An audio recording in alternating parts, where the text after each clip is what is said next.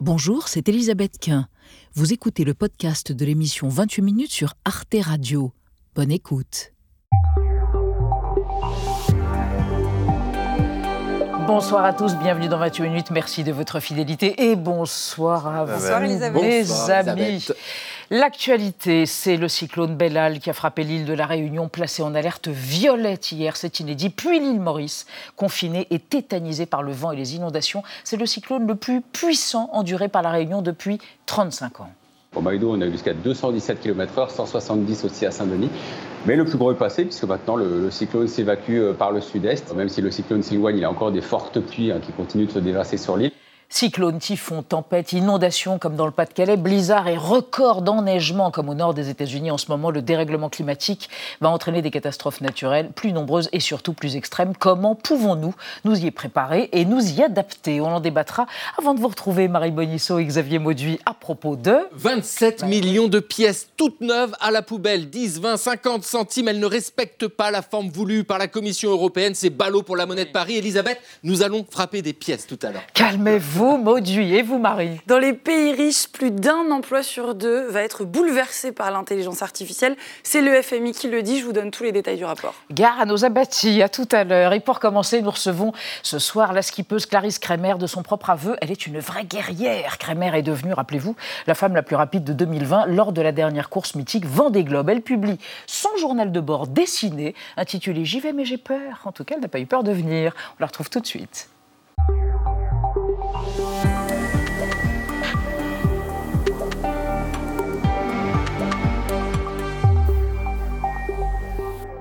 Bonsoir Clarisse Kremer. Bonsoir.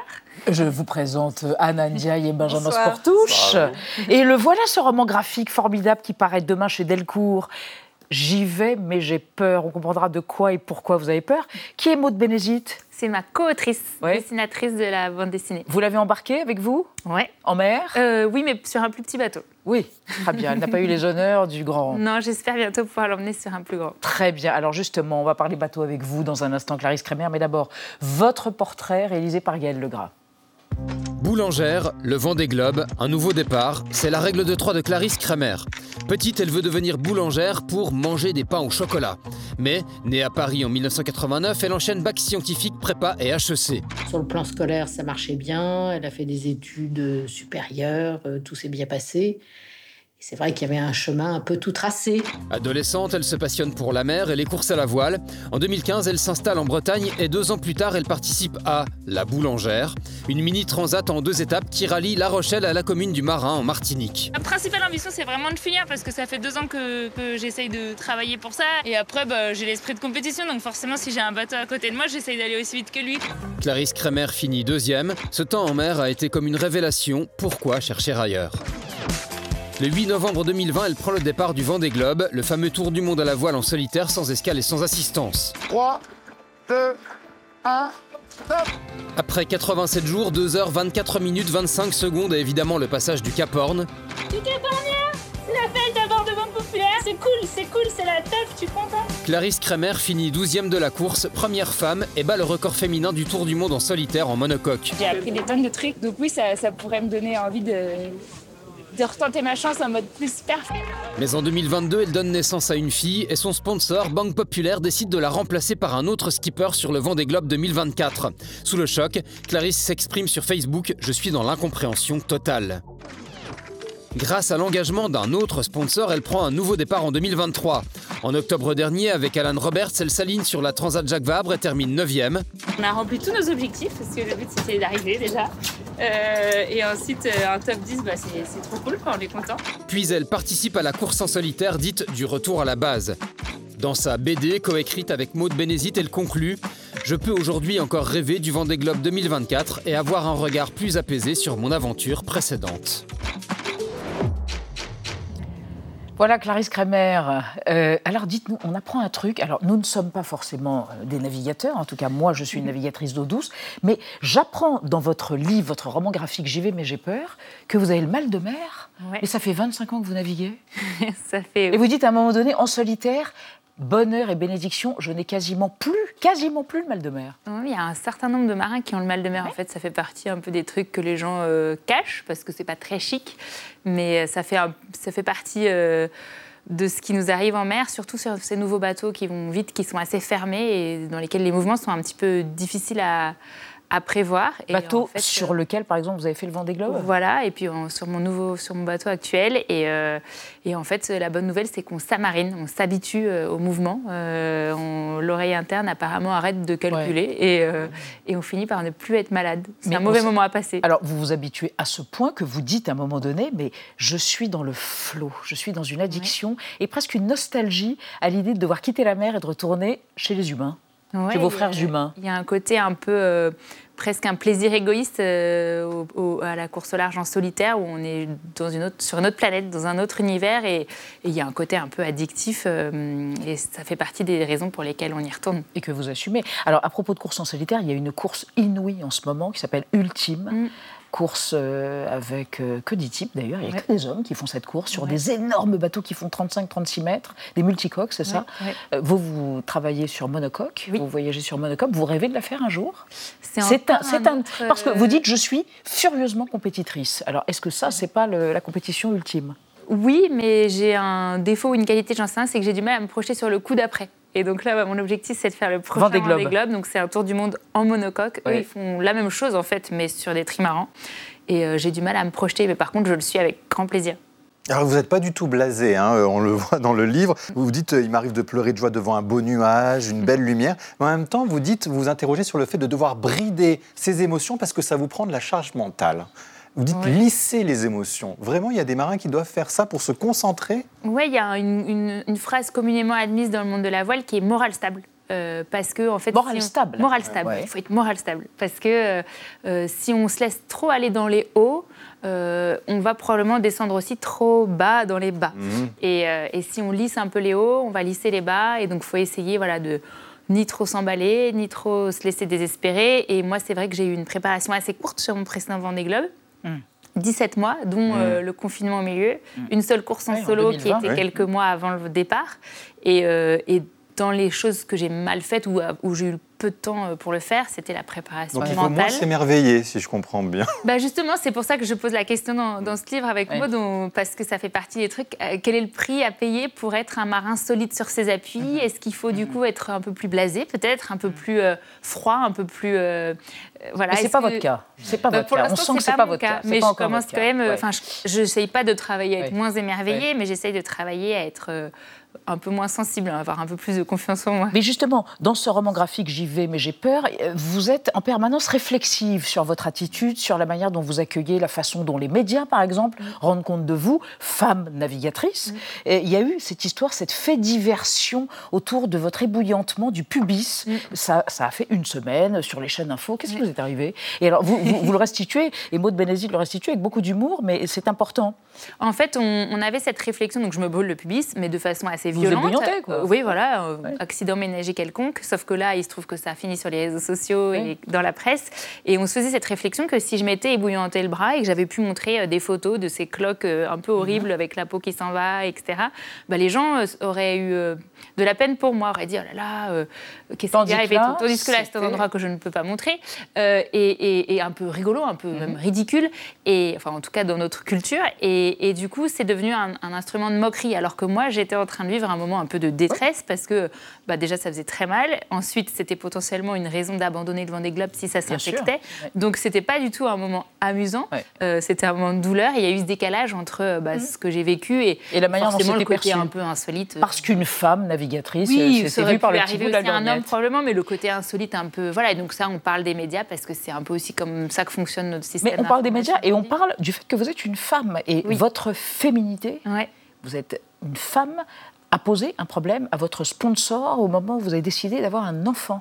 Il y a eu Oui. un vrai problème, il y a eu une grosse polémique autour de ça. Oui, Banque Populaire bah- vous a lâché, pour le dire. Oui, c'est un gros, un gros sujet. On a fait le choix de ne pas vraiment en parler dans la bande dessinée parce que c'est sur un autre temps. Mhm. Euh, voilà, j'ai représenté un risque par rapport au système de Quel qualification, bah, de ne pas réussir à me qualifier pour le prochain Vendée Globe, en fait. euh, et ils ont décidé de ne pas, de pas prendre ce risque-là. Et c'est là où moi j'étais dans, dans l'incompréhension parce que j'ai jamais, j'ai toujours pas compris comment on pouvait faire un tel positionnement de Mm. valeur. Mm. Mais voilà, c'est leur choix. Et, euh, et c'est vrai qu'avant, c'est ce que je dis aussi dans ce qu'on dit avec Maud dans, dans cette bande dessinée, c'est qu'avant de vouloir un enfant, euh, j'étais plutôt du style à dire bah, c'est à nous de suivre le mouvement. euh, euh, voilà, je suis dans un univers masculin, mais finalement, si on fait les choses avec de l'énergie, etc., on Et s'en maintenant, sort. vous avez changé de point de vue. Bah oui, parce qu'en Bah fait, oui. il y a un moment donné où il y a des choses où, où on peut physiquement ne pas les faire. Et, euh, et- et si on continue, on dit bah, marche ou crève, bah, en fait, non, c'est pas comme ça que ça Eh bien fonctionne. justement, on va en parler avec vous et avec Anna, puisqu'on va évoquer un duo obligatoirement mixte sur une course qui s'appelle la Transat Paprec.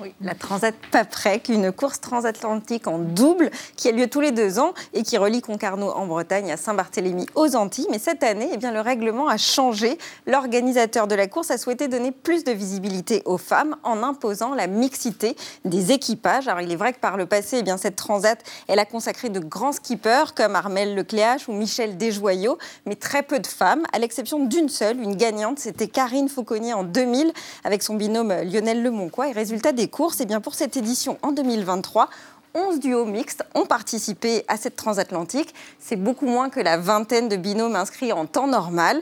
Tout simplement eh bien, car les femmes skippers engagées sur ce type de course sont moins nombreuses. Mais pour Joseph Bizarre, qui est donc l'organisateur, c'était le prix à payer. Je le cite, on avait assumé qu'il y aurait moins de bateaux sur cette édition, mais c'était un investissement. Notre enjeu, c'est d'avoir plus de bateaux pour plus de femmes. Clarisse Kremer, euh, imposer la mixité, c'est un peu une forme de discrimination positive. Est-ce que vous, vous y êtes euh, favorable Oui, parce que même si c'est on n'a pas envie de passer par là, ça pose des questions. On en parle une fois de plus avec Maud là-dedans parce que ça a créé des sujets. Oh là là, elle a eu sa place parce que c'est une femme, etc. Mais à un moment donné, en fait, euh, sinon le changement de mentalité, il va pas assez vite et, euh, et on peut pas. euh, les femmes ne peuvent pas acquérir l'expérience nécessaire pour. Euh, pour, pour ensuite être choisies pour leur qualité de marin. Et moi, j'ai fait une course en 2021, juste après le Vendée Globe, en équipage, en étant choisie parce que j'étais une femme. Il fallait, euh, sur ces... donc c'était une course en équipage, et il fallait une femme à bord. quota, Et hein. ce même skipper, après, quelques mois après, m'a demandé de revenir su- bon, sur une toute petite course, mais cette fois-ci pas parce que j'étais une femme, juste parce qu'il avait navigué avec moi et qu'il voulait à nouveau naviguer avec moi. Donc euh, ça fonctionne. Enfin, en fait, il faut juste créer les, les occasions. Après, personne n'a envie de faire la discrimination positive. Enfin, c'est quelque chose de compliqué qui crée euh, des sujets. Donc quand, quand vous dites Clarisse Kramer, j'aimerais bien que ce soit plus un sujet, le fait que je sois une femme et que je sois vue comme une femme dans un monde plutôt traditionnellement d'hommes, euh, c'est un peu ambivalent aussi parce que c'est ce qui vous a mis en lumière aussi. Exactement. Et c'est Eh ce oui. qui nous est reproché quand on se plaint ensuite de. euh, Enfin, moi, c'est ce qui m'a été reproché de dire, mais elle est là parce que c'est une femme. Eh oui. maintenant, elle paye les pots cassés parce que c'est une femme. Finalement, ça s'équilibre. Qu'est-ce que vous lisez quand vous êtes seule euh, dans une course Vous lisez Ken Follett et Alexandre Dumas pour l'évasion? Ouais, Vous lisez. Monte Cristo pour l'évasion? Ouais, j'ai lu un paquet de. Monte En Cristo. fait, les choses faciles à lire et qui permettent de s'évader. C'est Exactement. ça. J'y vais, mais j'ai peur. Journal d'une navigatrice. Donc même quand vous êtes en solitaire, vous aurez des lecteurs avec vous.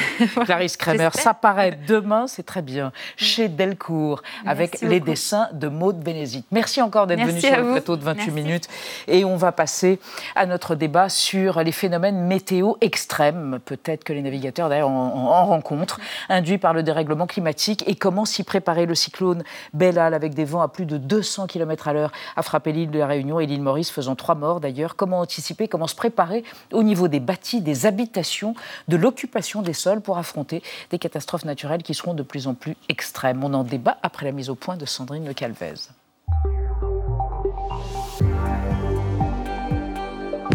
Annoncé comme un cataclysme, le cyclone tropical Bellal a frappé l'île de la Réunion de plein fouet. Pour la première fois, l'alerte violette danger exceptionnel a été déclenchée, les habitants confinés. incroyable. J'ai jamais vu ça en 36 ans de. C'est un truc de malade. Impressionnant, destructeur, mais finalement moins intense que prévu, Bellal a tout de même balayé l'île avec des vents à plus de 200 km/h. Des pluies diluviennes se sont abattues sur toute la Réunion. Et si ce scénario devait se répéter plus souvent, de façon plus extrême encore? Le réchauffement climatique favorise des phénomènes météorologiques hors normes. En 2023, les tempêtes, les vagues de chaleur et les inondations se sont multipliées à la surface du globe. Le nord de la France subit depuis plusieurs mois des précipitations records, des crues et des inondations à répétition qui mettent le moral des habitants à rude épreuve. Si le gouvernement serait capable de me donner à peu près la valeur de ma maison, même que je perds un peu d'argent, demain je leur donne, je déménage, je rachète ailleurs, je- j'en ai marre. Dans le nord des États-Unis, autre décor, un froid polaire balaye depuis plusieurs jours l'Iowa. Le mercure peut descendre jusqu'aux alentours des moins 30 degrés. Ça pique, même quand on est habitué à des hivers enneigés. Il fait un froid glacial dehors. Nous avons des congères ici qui font presque 4 mètres de haut. Alors va-t-on devoir apprendre à vivre avec ces épisodes météo de plus en plus extrêmes? Doit-on repenser nos habitations et notre mode de vie? Sommes-nous en mesure de nous adapter au dérèglement climatique nos trois invités pour en débattre, Gaël Musquet, bonsoir. Vous êtes météorologue, spécialiste de la prévention des catastrophes naturelles. Selon vous, nous n'avons pas en France, hein, nous, cette culture du risque de catastrophes naturelles. Nous attendons énormément de l'État et nous ne faisons pas forcément ce qu'il faut à titre individuel pour bien réagir face à ces risques-là. À côté de vous, Amandine Richaud-Crambe. Bonsoir madame, vous êtes urbaniste, ingénieure en environnement. J'ai mal prononcé votre nom? Non, pas du tout. Je Très bien. Bonsoir. Selon vous, euh, il va falloir changer nos façons de construire, quitte à prendre des décisions dures à entendre pour certaines populations, comme vous ne pourrez plus habiter ici. C'est l'acceptabilité du risque, donc, qui va être extrêmement importante et déterminante. Et enfin, Boris Veliachev, bonsoir monsieur. Bonsoir. Architecte, ingénieur spécialiste des risques majeurs. Vous êtes aussi enseignant, chercheur à l'École nationale supérieure d'architecture, Paris-Val de Seine, et vous avez été chargé de la reconstruction post-catastrophe après l'ouragan Hugo en Guadeloupe. C'était en 89, hein, je crois. Et selon vous, il faut renforcer la prévention et l'aménagement du territoire. Par exemple, ajoutez-vous, à Saint-Martin, l'île de Saint-Martin, dans les Antilles, dévastée par l'ouragan Irma en 2017, on a reconstruit au même endroit. Au prochain ouragan, il y aura donc les mêmes dégâts. Et on va démarrer ce débat avec euh. Oui, un mètre de pluie est donc tombé en 24 heures sur les reliefs montagneux de l'île de la Réunion. Pour avoir une idée de l'importance de ces précipitations, il faut se dire que c'est l'équivalent en moyenne d'un an et demi de pluie à Paris. Alors, euh, Gaël Musquet, des cyclones, des ouragans comme Bellal, on en a connu, on en connaît d'autres, mais ils vont être plus, plus violents à cause du réchauffement climatique, justement? Oui, complètement. Ce sont des phénomènes qui puisent leur énergie dans la chaleur de l'océan. Donc plus cet océan va être chaud, plus ils auront de l'énergie pour pouvoir se développer, pour avoir de la vapeur d'eau qui va se condenser, qui va se précipiter, donc des précipitations Mm. importantes. Cette chaleur aussi, c'est de l'énergie, donc elle se transforme en énergie cinétique, des vents qui sont encore plus violents. L'aspect positif de ces cyclones, on l'oublie souvent, hein, c'est qu'ils sont là aussi pour refroidir l'océan. Et donc ces mécanismes naturels euh, qui visent à réguler la température sur notre planète, malheureusement, font des victimes quand nous sommes sur leur sillage. Donc voilà, c'est plus 1 degré, ça veut dire plus 7% de va- vapeur d'eau en plus, c'est ça qui retombe Exactement, et, qui, au fil des décennies, malheureusement, qui nous attendent, n- vont devoir nous obliger à nous adapter à ces phénomènes qui sont violents et sur lesquels nous sommes euh. Sillage, évidemment. Euh, on, on- on parle de réchauffement climatique, on devrait parler peut-être de dérèglement climatique. Ça permettrait de mieux comprendre que ça peut induire aussi des catastrophes naturelles comme un enneigement considérable et des températures de moins 40 comme en ce moment dans l'Iowa et le Nebraska. Oui, de toute façon. C'est lié, c'est corrélé. C'est complètement lié, c'est des règlements, mais ça fait le débat sur le mot de dire changement, dérèglement, réchauffement, ça fait plus de 20 ans qu'on l'a. Et euh, ce qui compte, c'est qu'en tout cas, il y a un problème, Voilà. il y a des conséquences, Ouais. et euh, il faut agir plutôt que passer du temps sur le mot. Mhm. Il y a un dérèglement, un changement climatique, et ça ne veut pas dire qu'il va faire plus chaud, plus froid. Alors, plus chaud, oui, Mhm. mais il faut aussi compter, comme là, euh, on voit euh, aux États-Unis, c'est que les événements sont plus extrêmes. C'est ça qui compte. Mhm. C'est la fréquence et la puissance de ces événements. Oui, d'ailleurs, on va voir, hein, il y a cette vague de froid, vous, vous le disiez, elle s'est abattue sur les États-Unis. Et alors, il y a des conséquences, ça n'épargne rien, y compris les services de sécurité. Across the country, at least 150 million people faced wind chill or dangerous cold advisories over the weekend and into today. In Great Falls, Montana, the wind chill dipped to 40 below zero. Even fire trucks froze over. The frigid air stretched down into Texas, initially prompting fears of a repeat of 2021 when millions lost power and hundreds died. Euh, Boris Veliachev, on se posait la question, en préparant cette émission, de savoir que dans des écoles d'architecture comme euh, celle où vous travaillez, où vous enseignez, est-ce qu'on prend en considération dorénavant tous ces changements, ce dérèglement dans l'enseignement? Alors, les étudiants en architecture sont sensibilisés récemment, et d'ailleurs, eux, c'est leur génération en plus. Ils sont très préoccupés par tous ces problèmes d'environnement, ça c'est certain. Le réchauffement climatique, euh, ce qu'ont fait leurs aînés, etc., ce qu'ils payent aujourd'hui. Donc, c'est vrai qu'ils sont très sensibilisés là-dessus. On a beaucoup de mémoires, de projets d'architecture aussi qui sont orientés dans, ces, dans cette direction-là. Euh, après, pour, la, pour les risques majeurs, il faut savoir une chose, c'est qu'en France, euh, il n'y a toujours pas de formation euh, obligatoire aux risques majeurs. Il y a quelques initiatives, alors j'en fais partie d'ailleurs. Mmh. à l'école de Belleville, il y a un post-diplôme. À l'école Mmh. Paris-Val de Seine, j'ai aussi créé des enseignements en master. il faudrait que ce soit un tronc commun, parce que l'architecte est quand même l'un des acteurs majeurs de la transformation du C'est pas territoire. encore dans le tronc commun d'enseignement Non, justement, et ça c'est un vrai problème. C'est-à-dire qu'il serait bien de former les architectes à cela, parce que ce- il faut savoir, par exemple, dans le cas d'un séisme, plus de 50% des dommages euh, sont liés à des erreurs architecturales, de, de design, de, de concept- de conception, oui. Gaël Musquet, revenons un tout petit peu aux typhons, aux ouragans et aux cyclones, puisque la dénomination dépend des régions du monde. Euh, ils vont être plus extrêmes, mais plus fréquents aussi, on l'a compris, à cause forcément, du pas forcément. On- n'est pas, encore fréquence. tous d'accord sur la Ah, fréquence. donc il y a un Euh, débat il y chez a vous, encore un débat euh, sur et des observations encore à faire hein, sur le fait qu'ils soient plus fréquents. Ce qui est certain en revanche, c'est qu'ils sont plus puissants. Et pour compléter le propos euh, de Boris, euh, aujourd'hui, d'un point de vue légal, en outre-mer, les formations des salariés du privé comme du public sont obligatoires sur les risques majeurs. Donc il y a un progrès législatif. Alors, pas dans les formations, mais au niveau des populations, au niveau des salariés, sur l'exposition des salariés, risques liés à l'activité économique hein, qui est directement impactée. Mais seulement dans le cas des Outre-mer. Uniquement en Pas Outre-mer. la métropole. Pas l'Hexagone pour l'instant. L'Hexagone n'est pas encore concerné par, par cette loi qui est en vigueur depuis le 1er janvier 2024, justement pour accompagner les populations à la compréhension des risques auxquels euh, elles sont exposées. Amandine Richaud-Cramp, ça veut dire que plus aucune zone dorénavant n'est à l'abri d'une catastrophe finalement sur le territoire français. Il faut s'y préparer partout. On a vu par exemple en, Bre- en Bretagne cet automne une tempête non, impressionnante. Alors on, alors qu'on disait, bon, on ne pensait pas que ça aurait lieu. Et le Les au Nord-Pas-de-Calais pas. à répétition. Alors, euh, moi, je dirais quelque chose de contraire euh, à ce Ah. qu'a dit Boris, c'est que, en fait, il y a quand même une perte de mémoire. Pas forcément sur les techniques, mais une perte de mémoire sur les événements. On a vu que, oui, c'est des événements exceptionnels par leur force, mais c'est des événements qui sont déjà arrivés. Mhm. Et il y a aussi, de fait, la perte de mémoire de choisir où on va habiter. Vous prenez Xintia, euh, il y a un documentaire qui est sorti il y a C'était pas en longtemps. 2010, Xintia. Voilà, en Ouais. 2010.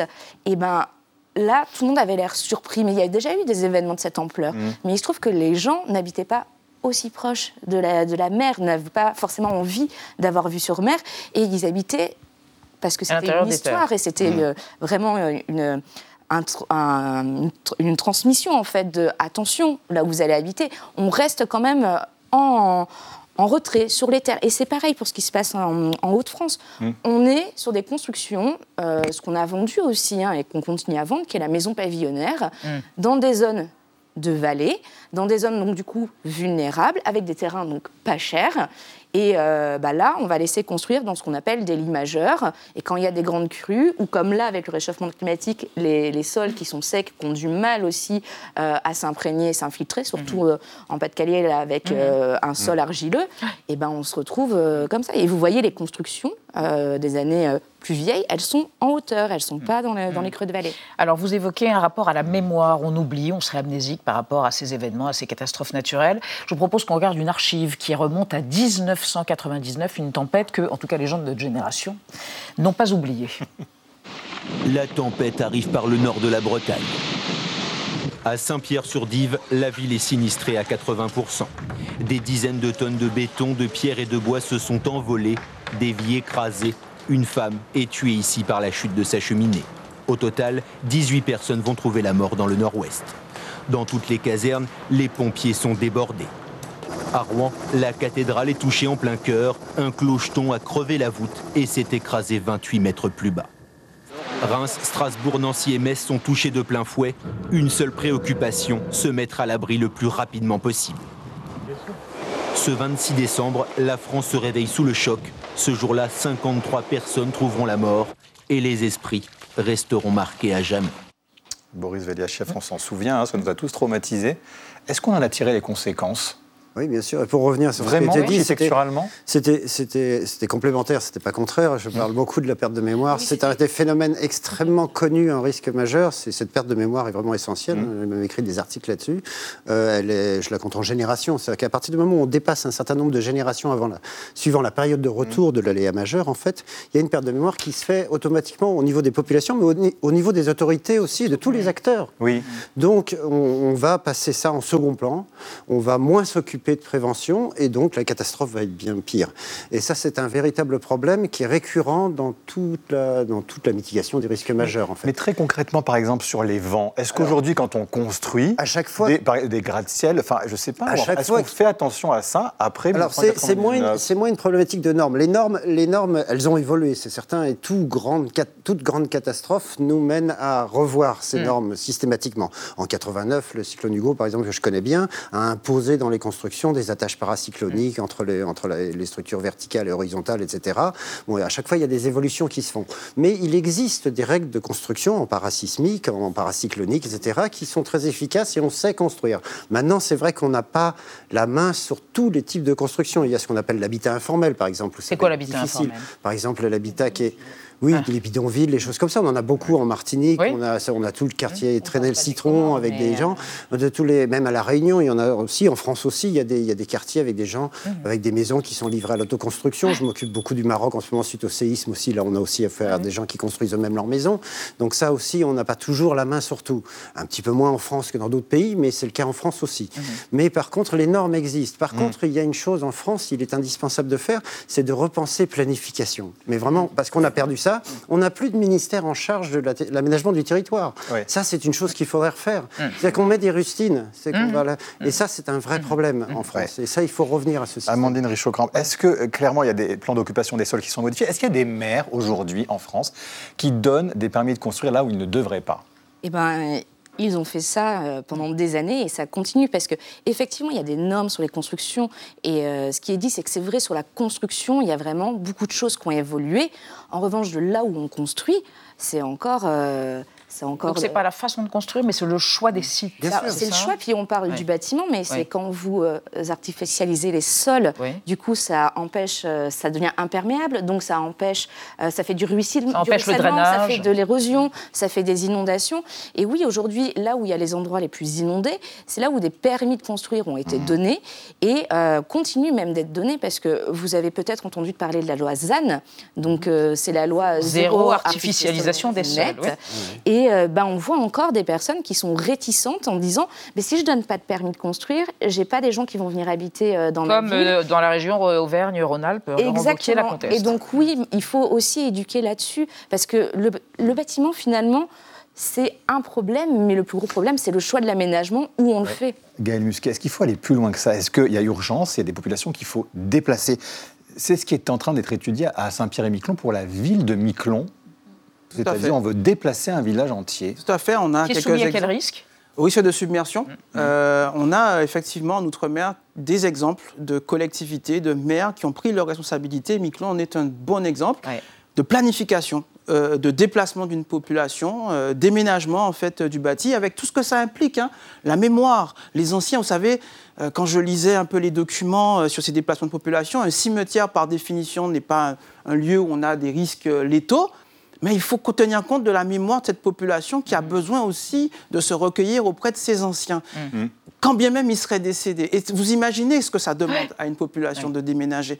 Euh, la ville du Carbet en Martinique, la ville euh, du Lamentin aussi en Martinique. de manière permanente. Hein. Exactement, pour pouvoir permettre à ces populations d'avoir évidemment la vie sauve en cas de catastrophe, mais aussi de l'accompagner socialement et économiquement aussi, puisque ce n'est pas juste des maisons qu'il faut déplacer, il faut imaginer des transports, il faut imaginer l'activité économique qu'il faut remettre à un autre endroit. Mais, économique, hein, souvent le, mais, mais, à contrario, euh, vous évoquez, vous, Saint-Martin, dans l'île de Saint-Martin, dans les Antilles, où il y, a eu, il y a eu une catastrophe naturelle, et le, le, quoi, des, des, maisons ont été reconstruites au même endroit, à l'endroit même de la catastrophe. Sûr, Donc ça, c'est un échec total. Enfin, une, oui, bien sûr. En plus, Saint-Martin, Saint-Martin, c'est la taille d'une commune. On avait de quoi faire bien les choses. Mmh. Et en plus, en faisant bien les choses, ça nous permettait de nous préparer pour la Martinique, la Guadeloupe, là, il y a 400 mmh. 000 habitants hein, dans chacune. La Réunion, il y en avait plus de 800 000. Euh, ça nous permettait de bien nous préparer et éventuellement d'exporter notre savoir-faire. Or, on ne l'a pas fait. On a, on a refait la politique de la rustine. En, plus, en remettant, en remettant les gens, euh, je, vois, je vois, il y a plein de quartiers que je connais bien là-bas, en remettant les gens exactement au même endroit. Euh, et le problème va être de pire en pire, puisqu'en plus, avec la montée des eaux, on a des, hum. on a des quartiers qui sont qui sont vraiment euh, menacés. Amandine Richaud-Cramp, vous voulez réagir euh, sur ce, qu'il ne faut pas oublier, cas spécifique? Sur ce cas spécifique, oui, Saint-Martin, c'est que ce pas les mêmes populations en plus qui mmh. sont le plus touchées. Et euh, ce qu'on oublie, c'est que c'est les mmh. populations les plus vulnérables, donc les plus précaires, qui, euh, vont être, qui ont été les plus touchés, qui vont encore être les plus touchés, parce que si je ne m'abuse, ça a été peut-être 80 ou 90% des bâtiments qui ont été impactés, Ouais, voire détruits sur cette Mm. île-là. Sandy Ground, oui, Et on- ils n'ont pas forcément euh, l'accompagnement ni Mm. l'argent pour pouvoir reconstruire. Et on sait qu'ils ben, ils vont avoir encore des bâtiments encore plus euh, fragiles et euh, encore plus touchés. C'est ce qu'on voit sur les autres, euh, les autres îles aussi. Mais Gaël Musquet, vous, je crois que vous êtes attaché aussi à la responsabilité individuelle, c'est-à-dire que aussi ceux qui ont vécu ça disent moi je ne veux plus habiter là, je ne peux plus habiter là, il faut que je prête cette responsabilité et il faut aussi que je me renseigne sur les plans d'urgence, de réaction en cas de catastrophe que nous ne connaissons pas, tout Moi, simplement. Je suis un enfant, je dis souvent un enfant d'Hugo. J'avais Oui. 9 ans quand l'ouragan Hugo a frappé mon île. Donc, euh, Ouais. moi, j'étais victime Guadeloupe. hein, euh, en Guadeloupe de cet ouragan. Boris, ensuite, est venu euh, nous aider à reconstruire. Euh, Je fais des exercices tous les ans dans tous les Tous territoires d'outre-mer. Euh, je, je reviens à La Réunion au mois de décembre, la Martinique au mois de décembre aussi. On prépare un exercice de tsunami. Ce qu'il ne faut pas oublier, c'est qu'on parle de réchauffement climatique, mais ce ne sont pas les catastrophes naturelles qui tuent le plus. Ces 20 dernières années, 58% des morts de catastrophes naturelles entre 2000 et 2019, ce sont des séismes, des tsunamis et des volcans, qui sont des, con- des- des- des- des risques supplémentaires à ceux dont on parle là. Donc on doit encore être plus exigeant sur ces risques que l'on peut anticiper, parce que sur ceux peut pas anticiper, hein, qui, sont, qui sont brutaux, et le 1er janvier au Japon nous l'a rappelé, Oui, la. Turquie, Le- Maroc aussi, c'est- tous- tous ces- toutes ces catastrophes, comme le disait euh, euh, Boris, avec une occurrence qui est de l'ordre de la centaine, voire plusieurs centenaires, euh, plusieurs siècles Mais, de, mais- de- de mais Gaël. Musquet, vous êtes un enfant de Hugo et de la Caraïbe, mais vous avez tendance à considérer, et d'ailleurs à La Réunion, le confinement qui a été exigé, c'était une alerte violette, a été totalement respecté. Par contre, en métropole, c'est pas la même histoire. Il y a peut-être un peu plus d'indiscipline et de, il y a moins de prise de conscience que dans les territoires d'outre-mer. Alors, il y a une culture du risque qui est différente parce Ouais. que ces risques arrivent plus souvent et qui sont majeurs. C'est-à-dire qu'on a des tempêtes qui frappent plus ou moins certains endroits dans, de l'Hexagone. 99, c'était majeur, euh, mais on a ces tempêtes qui vont être plus ou moins violentes. On l'a vu l'année dernière, ça a frappé surtout la Normandie et, euh, et la Bretagne. ne sont quand même pas tout à fait les mêmes que Tout ceux dans les Outre-mer. Et ils ne sont pas appliqués de la même façon et pas respectés non plus de la même façon. Exactement. Et en fait, vous savez, quand on est un insulaire, on est obligé de se débrouiller tout seul pendant quelques heures, quelques jours, voire quelques semaines. Mhm. Et donc, forcément, et je le vois en tant que radioamateur, euh, ces, radioamateurs à La Réunion, en Guadeloupe, en Martinique, tous les week-ends s'entraînent pour savoir comment ils vont pouvoir se contacter. Euh, les exercices, pareil, là j'en fais un le 21 mars 2024. Il n'a pas été fait correctement le 23 mars dernier, alors que la Martinique était l'épicentre. Pour rappel, hein, la catastrophe naturelle la plus grave qu'a connue la France, c'est l'éruption de la montagne Pelée en 1902. 30 000 morts. On est à plusieurs générations après. Eh bien, on a la Martinique qui était épicentre de l'exercice l'année dernière et la France ne fait pas l'exercice. L'année prochaine, cette année, hein, on va évacuer plus de 500 000 personnes dans 48 États et territoires. Alors, il y a une dimension indispensable à évoquer, c'est la dimension financière. On va parler des assurances, la dimension assurantielle avec vous, Anna. Oui, parce que 228 milliards d'euros, c'est le coût mondial des dégâts occasionnés par les catastrophes naturelles en 2023. Et en France, eh bien, ces dégâts, ils sont indemnisés par les assurances sur décision de l'État. Sauf que eh bien, notre régime des catastrophes naturelles est déficitaire depuis 2015 à cause de la multiplication des tempêtes, inondations, euh, sécheresses et incendies. Alors pour compenser ces pertes, eh bien, une possibilité, c'est d'augmenter les tarifs des assurances. Bercy vient justement d'annoncer que la surprime qui permet de financer les indemnisations va augmenter de 12 à 20 à partir du 1er janvier 2025 pour les primes des contrats d'assurance habitation et pour celles de l'assurance professionnelle. Mais les assureurs peuvent aussi décider de ne plus couvrir les risques qui sont jugés trop fréquents, notamment pour les collectivités territoriales. Et c'est un petit peu la mésaventure qui est arrivée au Sable d'Olonne, euh, qui s'est retrouvée sans assureur pour couvrir les dommages aux biens.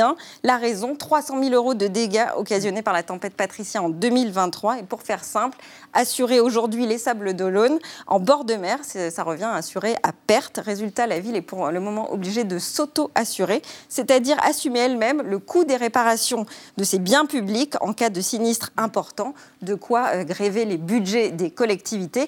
Boris Veliachev, euh, d'autres petites communes en France comme ça sont lâchées par euh, leurs assureurs. Qu'est-ce que ça dit? Comment on peut se prémunir financièrement à l'avenir contre le risque des catastrophes Ça, c'est un, un, système qui a été instauré en France dans les années 80, c'était Mitterrand en 82 pour être précis, euh, le système de, caisse de réassurance en fait, où on payait tous 12%, ça va passer à 20% dans nos assurances euh, logement et véhicules si c'est deux fois moins, euh, et ça va dans une caisse et ça permet d'indemniser en cas de catastrophe.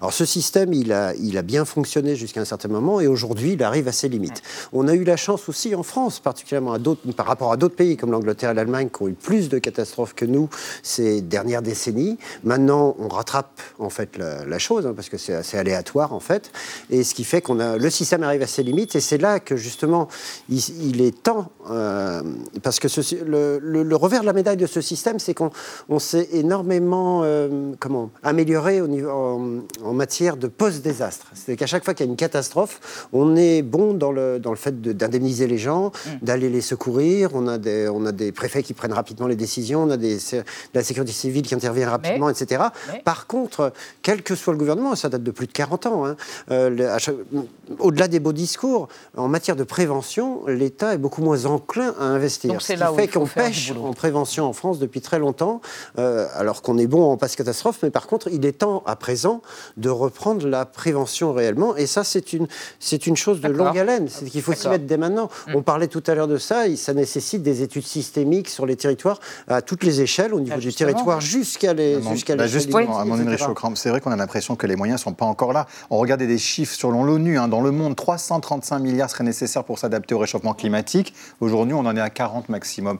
C'est ce que vous constatez vous aussi de la part des pouvoirs publics? Alors complètement, et on est toujours dans la réparation aujourd'hui plutôt que la prévention. Et c'est là où on se retrouve en se disant, mais si j'avais investi, les, les, coûts, des fois, sont euh, fois moins 10 euh, par rapport à ce qu'on paye sur la réparation. Et, et c'est là aussi le problème, euh, parce qu'on a aussi un problème économique où on, on vend un rêve.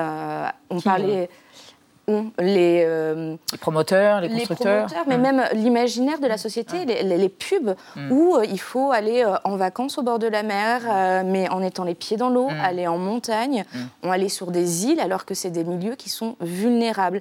Et pourtant, on ne les prépare pas ces lieux-là à être vulnérables, et donc on va laisser construire et on continue. Et en fait, après, on va peut-être mettre des digues construire des digues. Donc on va un peu dépenser, mais c'est pas ça de la prévention. Mmh. La prévention, c'est vraiment faire des choix aujourd'hui de mmh. dire ces espaces naturels nous protègent. Mmh. Euh, donc nous les, les protégeons. Oui, et on arrête et de construire dessus et on n'y habite plus. On a, on a, supprimé 700 logements quand même à la faute-sur-mer après Xintia. Il faut aussi avoir le courage de faire ça et le courage de le dire. Merci à tous les trois d'avoir participé à ce débat, d'avoir exploré notre question du jour autour de notre impréparation aux catastrophes climatiques euh, qui vont se multiplier et devenir plus extrêmes. On reste dans l'actualité avec Marie Bonisseau, Xavier Maudy. On va évoquer un gâchis frappant 27 millions de pièces de monnaie mal frappées et détruites en France. Et puis des prévisions préoccupantes à propos de l'intelligence artificielle et des emplois. Mais d'abord, les mots vedettes de l'actualité par Thibault. Ce soir, Stanislas, du nom du Collège parisien catholique et bicentenaire qui accueille les trois mouflets de la nouvelle ministre de l'Éducation nationale. C'est entendu. Stanislas. Stanislas. Moi, je vais vous dire pourquoi nous avons scolarisé nos enfants à l'école Stanislas. Qu'est-ce que ça veut dire Exactement ce que ça dit. Merci de m'en dire un peu plus. Entendu. La vie secrète des mots vedettes. Stanislas est un prénom masculin polonais formé de Stan, se lever, et Slav, la gloire, porté par un établissement scolaire catholique du 6e arrondissement de Paris. Avec 100% de réussite au bac, dont 100% de mention, il est classé meilleur lycée de France par le Figaro. Fâché contre l'école publique, la ministre de l'Éducation y a scolarisé ses piou-piou. Créée en 1804, l'institution Lyotard, du nom de son abbé fondateur, devient Collège Royal en 1821, puis est rebaptisée Stanislas par Louis XVIII en hommage à son arrière-papy Stanislas Ier, roi de Pologne. Stan est situé dans le troisième plus riche arrondissement parisien, fréquenté par 3600 premiers de cordée, roturiers et surtout sans bleu. 9% y ont un nom à particules contre 0,2% de la population française.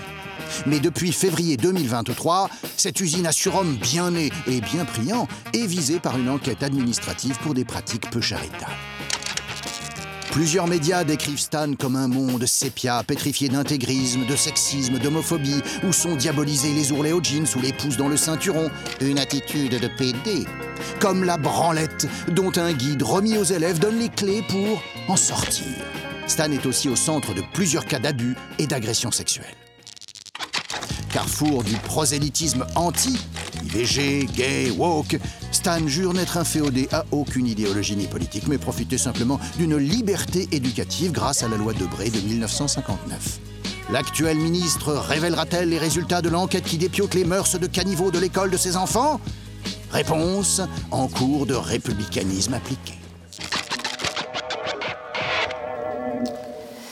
Merci Thibault Nolt. bonsoir Marie Bonisso et Xavier Mauduit. Comme vous diriez, Boudiou, quel gâchis. Boudiou, quel gâchis. Ah, eux là, quel gâchis. 27 millions de pièces neuves de 10, 20 et 50 centimes.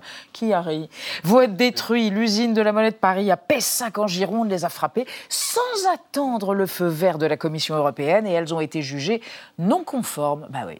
Et vous, ça vous donne envie de faire le pipitre? Oui, on va faire le pitre. Le 25 juin de l'an 864, après la réunion d'un concile, le roi Charles le Chauve, un collègue bien sûr, promulgue l'édit de Pitre.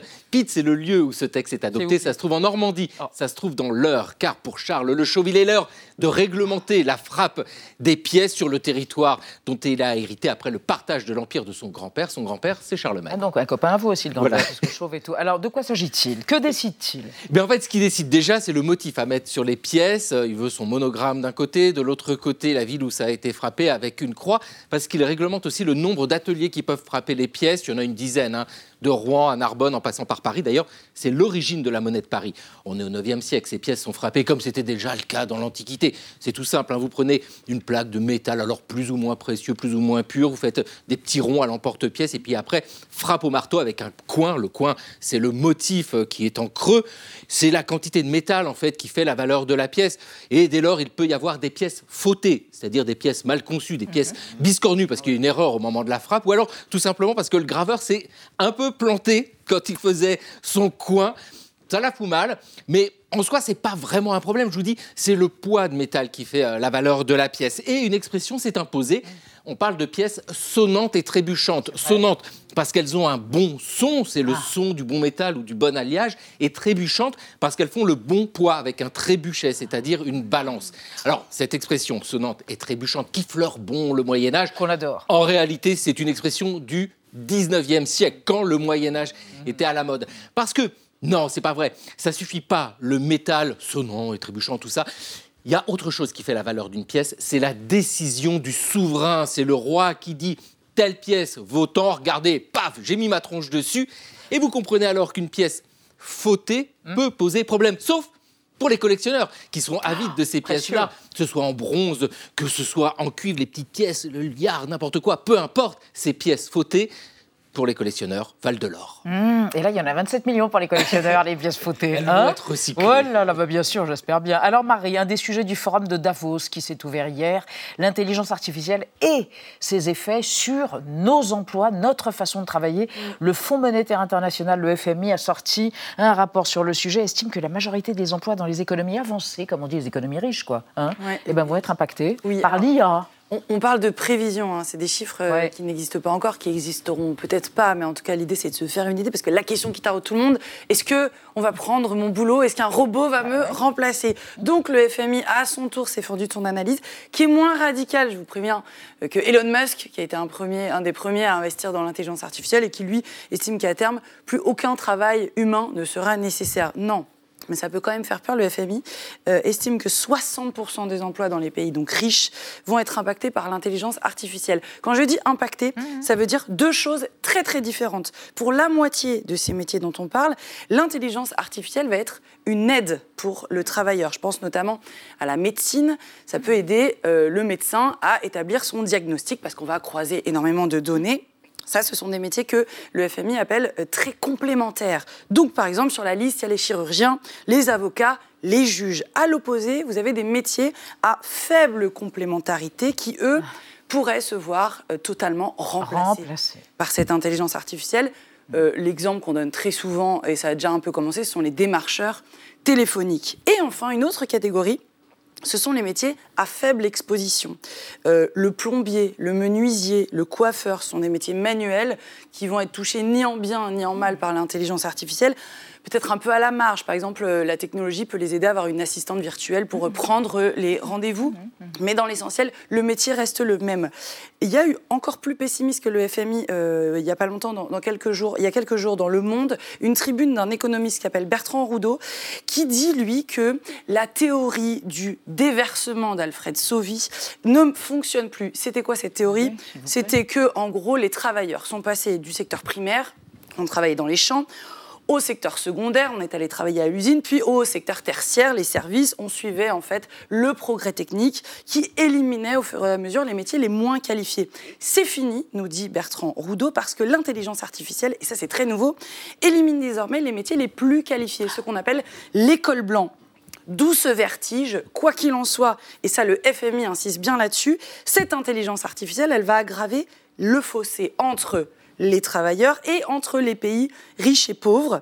Il faut donc, nous dit le FMI, mettre en place en urgence des filets de sécurité sociale complets pour compenser ces inégalités qui vont se creuser à grande vitesse si même le FMI appelle à plus ah. d'État-providence, c'est que cette révolution va faire des dégâts. Relire l'éloge du carburateur de Mathieu Crawford et tous au champ, Champs-Élysées évidemment. Merci de nous avoir suivis. À demain, 20h05, avec l'écrivain siphonné Régis Geoffrey et Génial. Tchuss